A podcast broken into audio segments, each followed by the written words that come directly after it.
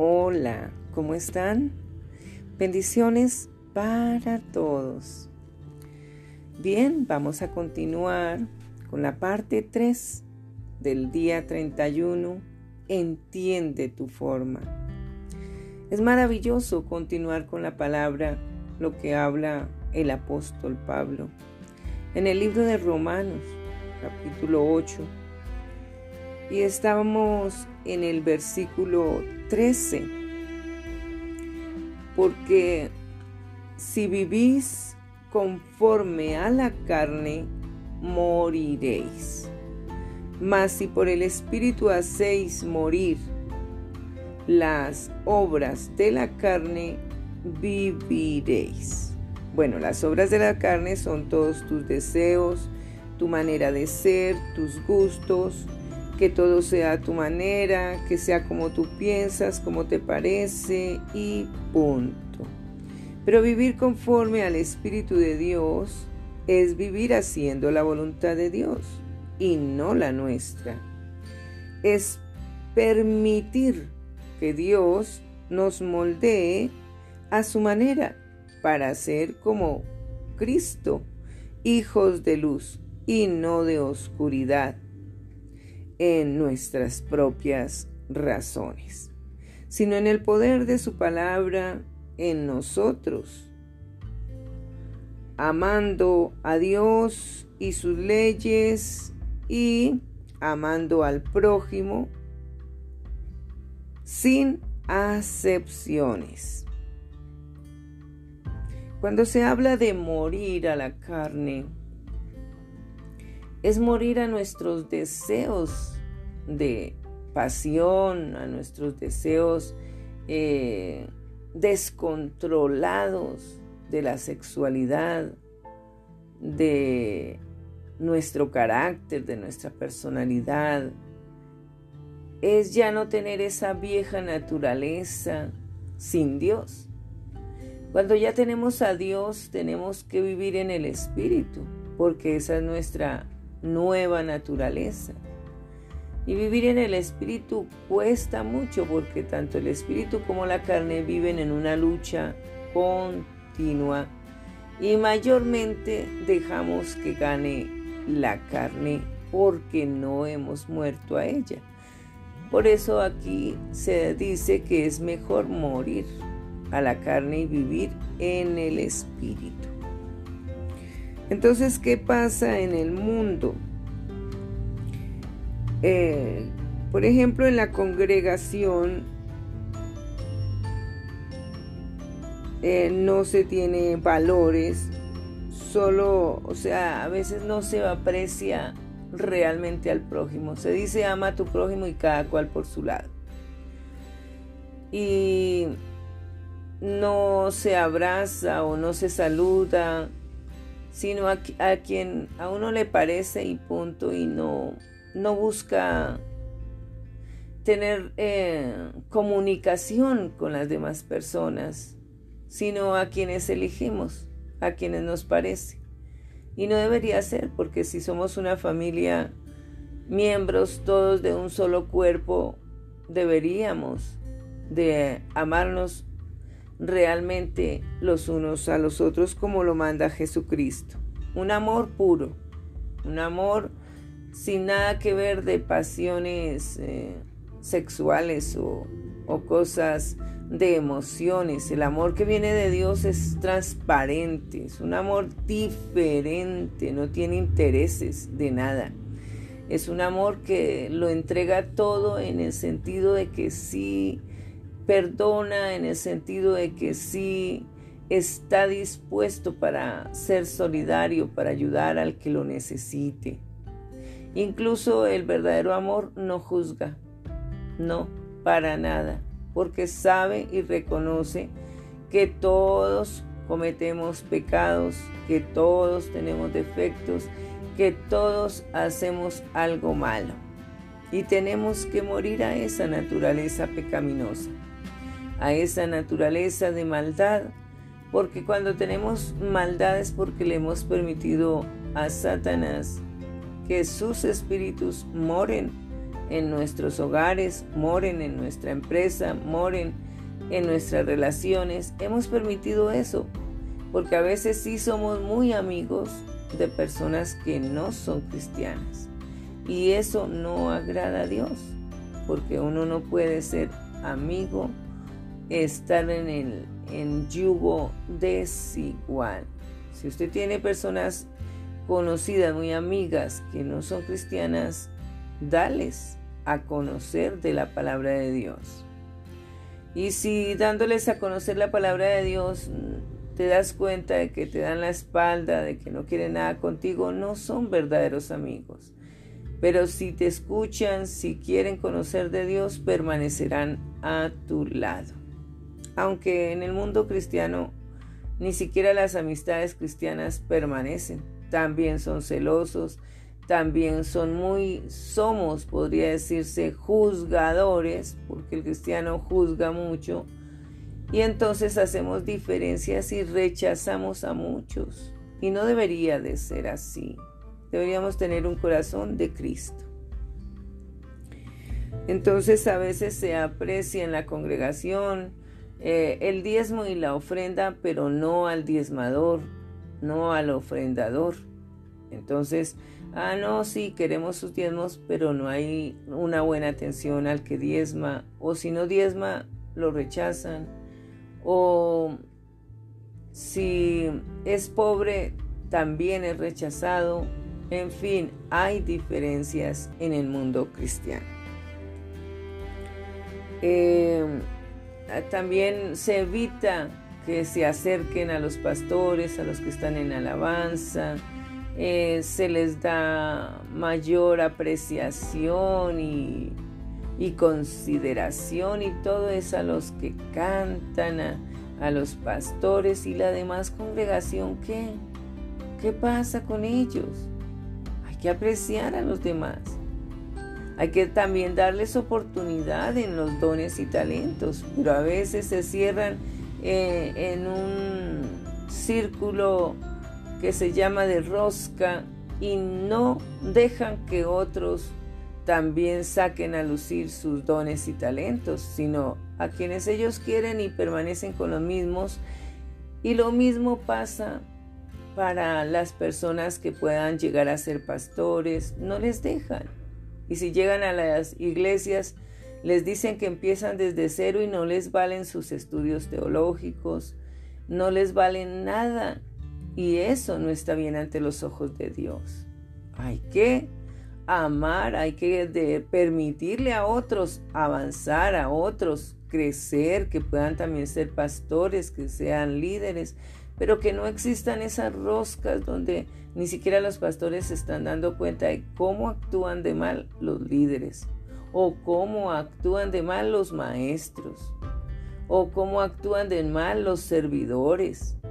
Eso todo en algunas, en algunas veces se oculta pero hay otras que son muy evidentes y eso sí ni lo dan a conocer. A pesar de que son, son evidentes, lo dejan en oculto. Como que no hay soluciones para eso. Y hay que ser disciplinados.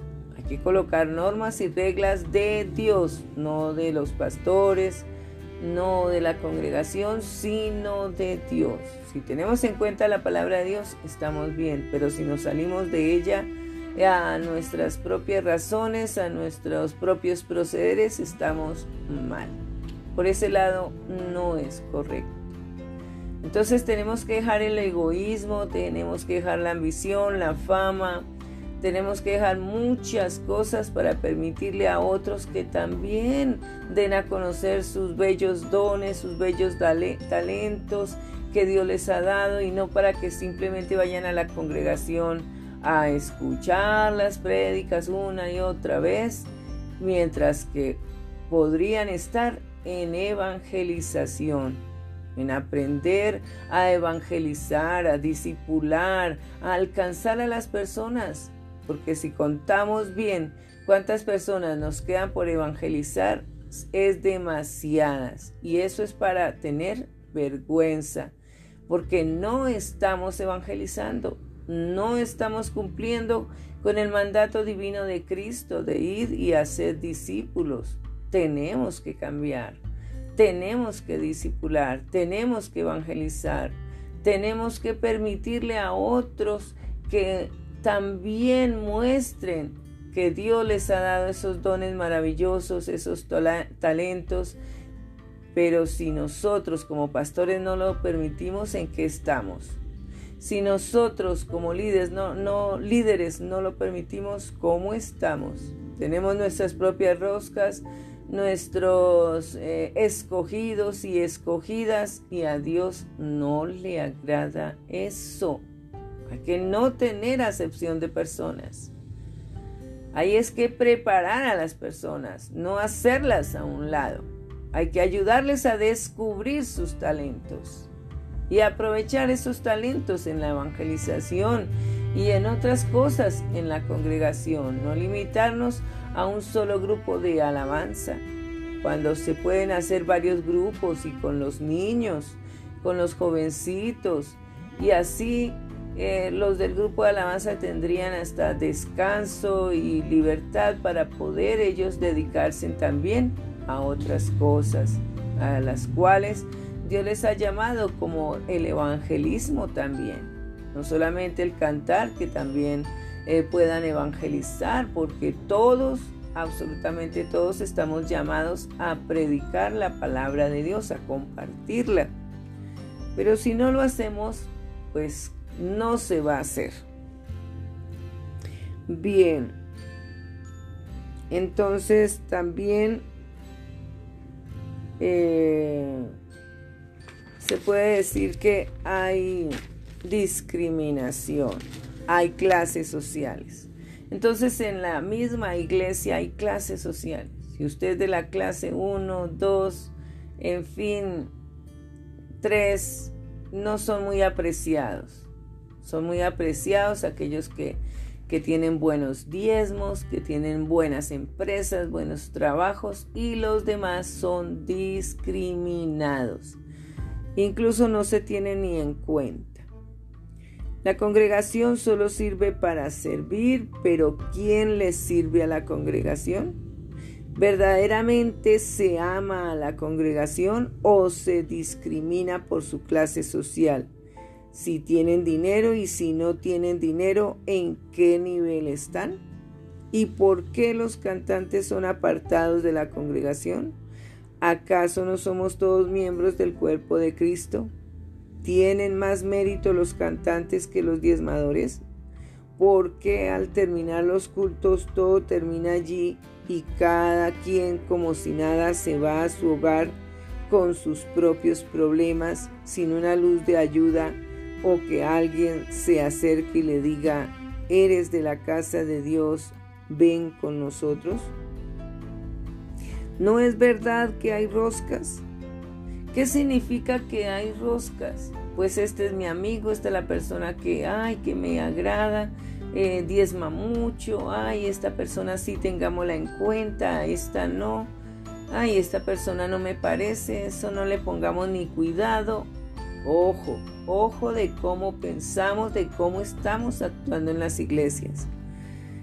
Entonces esa rosca es siempre los mismos predicadores, no le damos oportunidad a otras personas. Y Dios está viéndolo todo. Hay preferencias. Las roscas significa que hay preferencias. Que al diezmador se le cobra la enseñanza.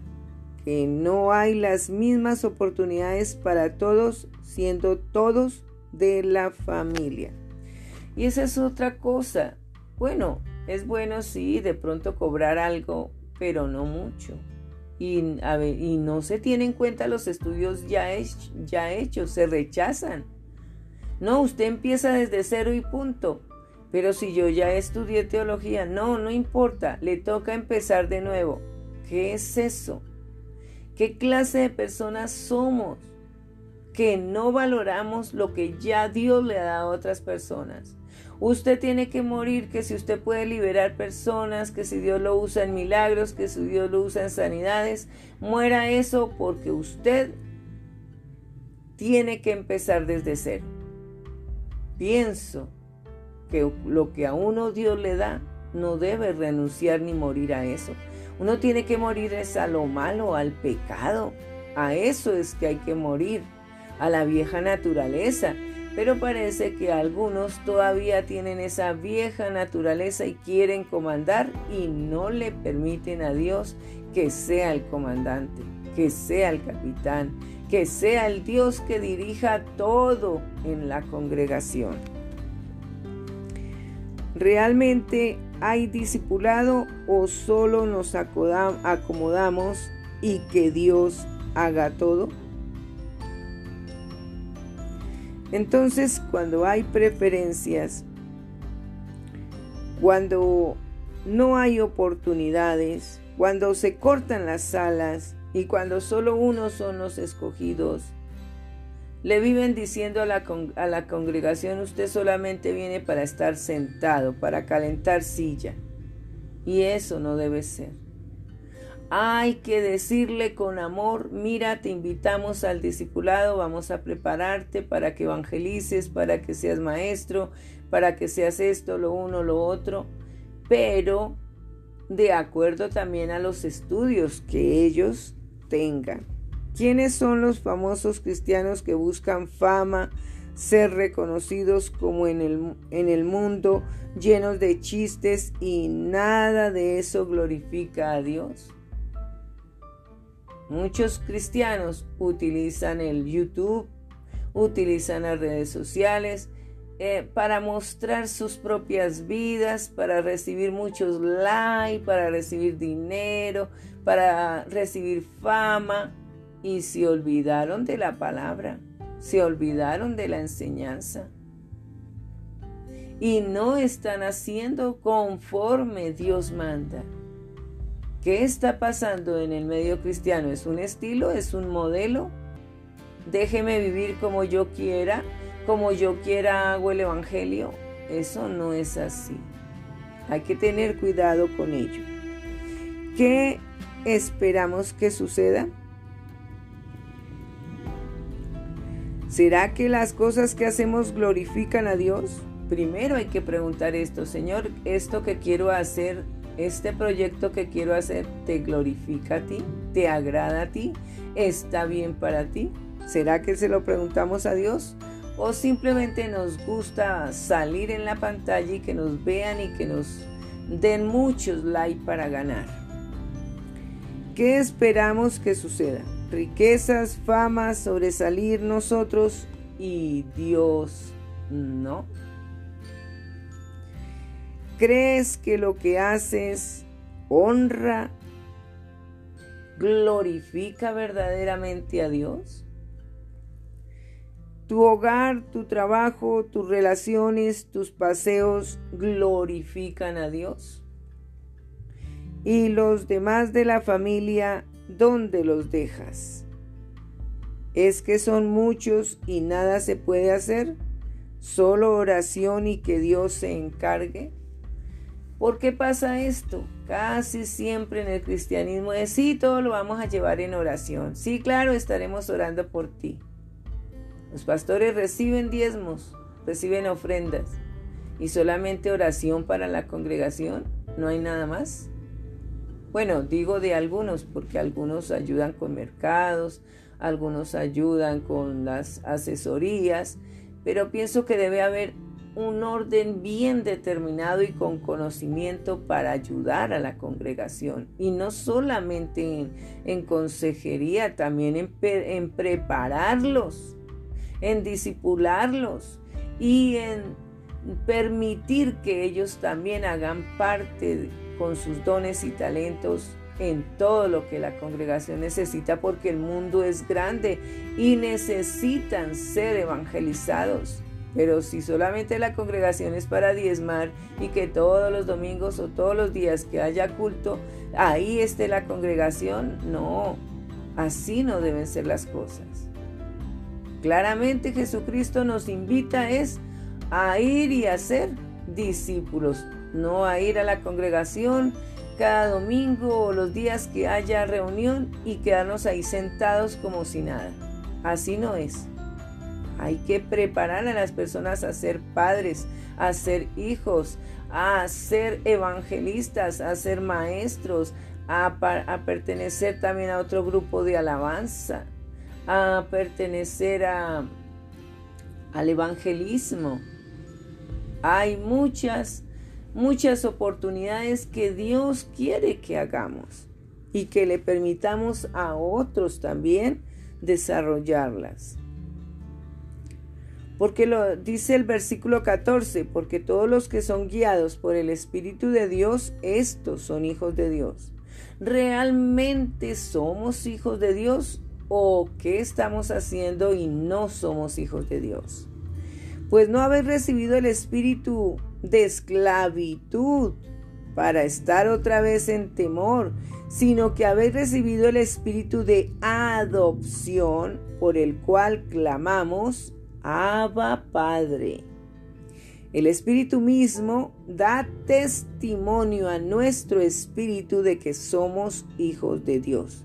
Y si hijos, también herederos, herederos de Dios y coherederos con Cristo, si es que padecemos juntamente con Él, con Cristo, para que juntamente con Cristo seamos glorificados.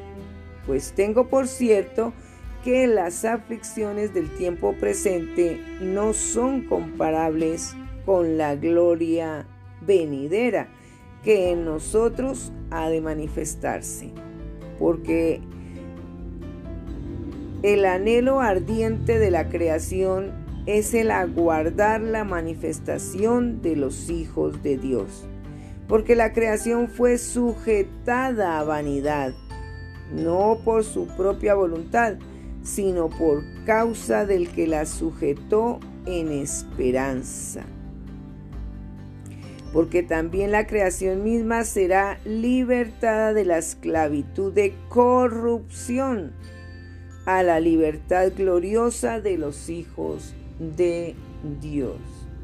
Fíjese que la corrupción también ha entrado en la congregación, ha entrado en los pastores, ha entrado en los líderes y eso es porque se le ha permitido a Satanás que esté en sus vidas y no son verdaderos hijos de Dios sino de Satanás. Corruptos como en la política, como en las empresas, en, en muchos medios la gente hace corrupción. Hay alguno que está haciendo lo malo y no le importa a Dios para nada. Y que el mismo cristiano tampoco le importe Dios para nada y se hagan cosas incorrectas a escondidas o a plena luz y no haya la corrección. Eso es de pensarse. Porque sabemos que toda la creación gime a una y a una está con dolores de parto hasta ahora. Y no solo ella, sino que también nosotros mismos que tenemos las primicias del Espíritu Santo de Dios, nosotros también gemimos dentro de nosotros mismos, esperando la adopción, la redención de nuestro cuerpo. Y eso es una garantía que solamente la sangre de Cristo puede obrar en nuestras vidas. Versículo 24. Porque en esperanza fuimos salvos, pero la esperanza que se ve no es esperanza, porque lo que alguno ve, ¿a qué esperarlo? Pero si esperamos lo que no vemos, con paciencia lo aguardamos. Y de igual manera el Espíritu nos ayuda en nuestra debilidad. Pues qué hemos de pedir como conviene, no lo sabemos, pero el Espíritu Santo mismo intercede por nosotros con gemidos indecibles. Mas el que escudriña los corazones sabe cuál es la intención del Espíritu, porque conforme a la voluntad de Dios, intercede por los santos. Y desde el versículo 28 en adelante somos más que vencedores. ¿En quién? En Cristo Jesús. Y sabemos que a los que aman a Dios, aquí dice la regla, a los que aman a Dios, todas las cosas les ayudan a bien. Esto es, a los que conforme a su propósito son llamados. Entonces, conforme al propósito de Dios, no a nuestros propósitos, no a nuestros planes y metas o proyectos, es a los planes y proyectos y metas que Dios tiene para tu vida. Porque a los que antes conoció, también los predestinó para que fuesen hechos conformes a la imagen de su Hijo, o sea, de Jesucristo, para que Él sea para que Él, o sea Jesucristo, sea primogénito entre muchos hermanos. Y a los que predestinó, a estos también llamó, y a los que llamó, a estos también justificó, y a los que justificó, a estos también glorificó. ¿Qué pues diremos a esto?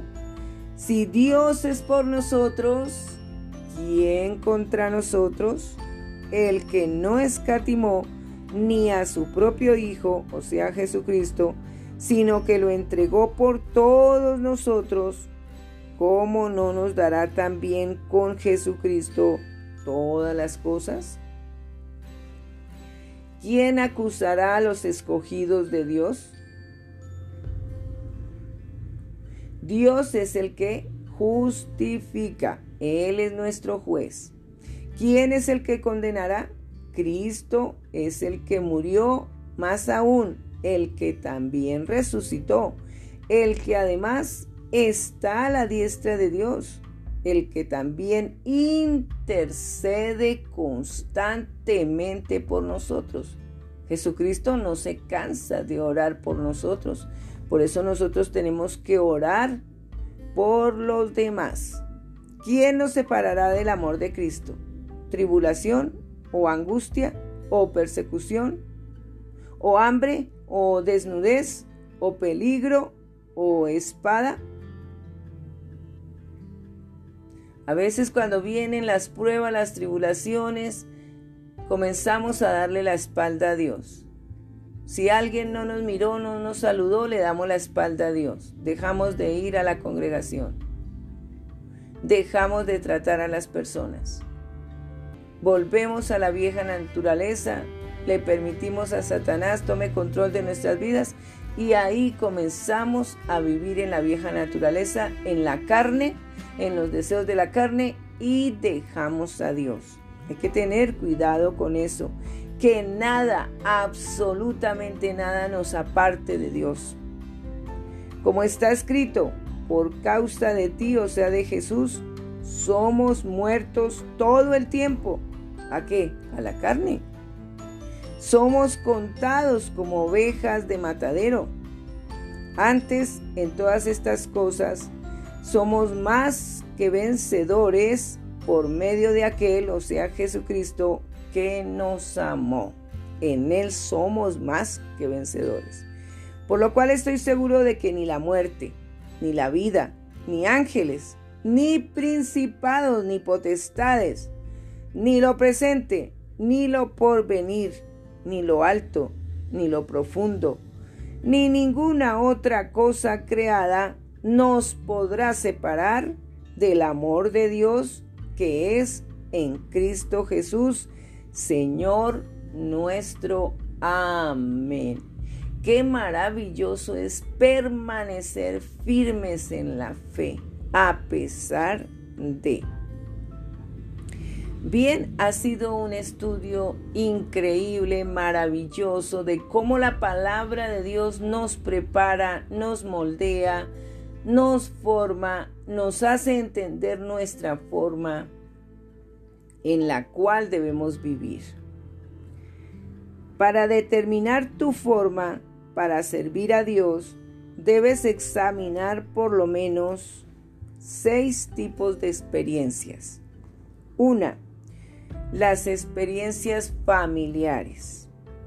¿Qué aprendiste al crecer en tu familia? Ahí tú puedes tomar un diario y escribir, aprovechar y escribir de tus experiencias familiares, lo positivo y lo negativo. No para amargarte, sino para glorificar a Dios de cómo Dios ha hecho grandes cosas en tu vida.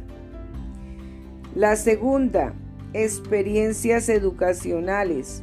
¿Cuál fue tu materia favorita en la escuela? ¿Cómo eran tus maestros? ¿Cómo eras tú como compañero, compañera de clase? ¿Qué juegos hacían en tu colegio, escuela o en la universidad? Ahí también puedes ver tus experiencias. Ah, ¿Ya conocías de Dios? ¿Hablabas de Dios? ¿Te daba pena hablar de Dios? Tercero, experiencias vocacionales. De vocación, ¿en cuál trabajo has sido más eficiente y cuál has disfrutado más? Ahí puedes ver eso. ¿O qué es lo que ha ocurrido en tus, en tus vocaciones? ¿Qué te gusta hacer? ¿Qué te ha gustado eh, llevar a cabo en tu vida. 4. Experiencias espirituales. ¿Cuál ha sido tu momento más importante que con Dios? ¿Qué dones Dios te ha entregado? Escribe todas esas experiencias espirituales. Quinta, experiencias en tu ministerio. ¿Cuánto has servido a Dios en el pasado o en el presente? ¿Qué ha sucedido durante tu largo ministerio? ¿Has crecido o no te lo han permitido o, solamente eres parte de una congregación que va cada rato a los cultos que haya y no más? Sexta, experiencias dolorosas. ¿Qué has aprendido de los problemas, lesiones, aguijones, y pruebas. Entonces ahí es todas las experiencias que has tenido en la congregación, con los cristianos. Dios nunca desperdicia el dolor. De hecho, el ministerio más grandioso surgirá de tu dolor más grande. Ustedes han visto que cuando se cuentan los testimonios, de los dolores más grandes, las angustias, las tribulaciones, las tempestades, es que vienen grandes bendiciones, ¿verdad? Que mi hijo se enfermó terrible, no había forma y Dios hizo el milagro en medio de la tempestad. O simplemente murió. No se pudo hacer nada, pero Dios lo levantó y usted pudo seguir adelante. Dios intencionalmente permite que atravieses por experiencias dolorosas para equiparte, para que ministres a otros. Algunos han sido abusados sexualmente y pueden ayudar a otros a superarse después de haber tenido estas inclemencias terribles a su vida. Porque Dios trabaja en nuestra forma. Algunos se, han superado de las drogas, del alcohol, del sexualismo, de la falsa identidad y pueden enseñarles a otros cómo hacerlo, porque Dios lo hizo en ellos. Eso es lo que Dios espera de nosotros. Si realmente deseas ser usado por Dios, debes entender una verdad poderosa las experiencias que más te han dejado resentido o resentida, lastimado o lastimada en la vida, las que has ocultado y has olvidado, son las que Dios quiere que uses para ayudar a otros. Ellas son tu ministerio. Para que Dios use tus experiencias dolorosas, debes estar dispuesto dispuesta a compartirlas. Debes dejar de cubrirlas y honestamente admitir tus faltas y temores. Quizás haciendo esto hagas tu ministerio más efectivo. Las personas se animan más cuando les compartimos la manera en que la gracia de Dios nos ayude en nuestra debilidad, más que jactarnos de nuestras fortalezas. Los antecedentes, solo si son compartidos, ayudan tanto a los demás como a nosotros mismos. Porque primeramente cuando tú hablas y ayudas a alguien, te estás ayudando primeramente a ti mismo o a ti misma. Aldous Huxley dijo, la experiencia no es lo que te pasa a ti, es lo que hagas con lo que te pasa. ¿Qué harás con lo que has tenido que pasar? No deseches tu dolor, úsalo para ayudar a otros. Usar la forma es el secreto para ambas cosas, la eficiencia y el cumplimiento del ministerio. Serás más efectivo, efectiva cuando uses tus dones espirituales y tus habilidades en el área que tu corazón desea y en la manera que mejor exprese tu personalidad y experiencia mientras mejor te capacitas y uses tus recursos, más exitoso, exitosa serás. Bendiciones y seguiremos en esta jornada maravillosa, esta aventura de una vida con propósito. Un abrazo para todos. Que la gracia de Dios abunde más y más y el amor hacia el prójimo los cubra. Amén.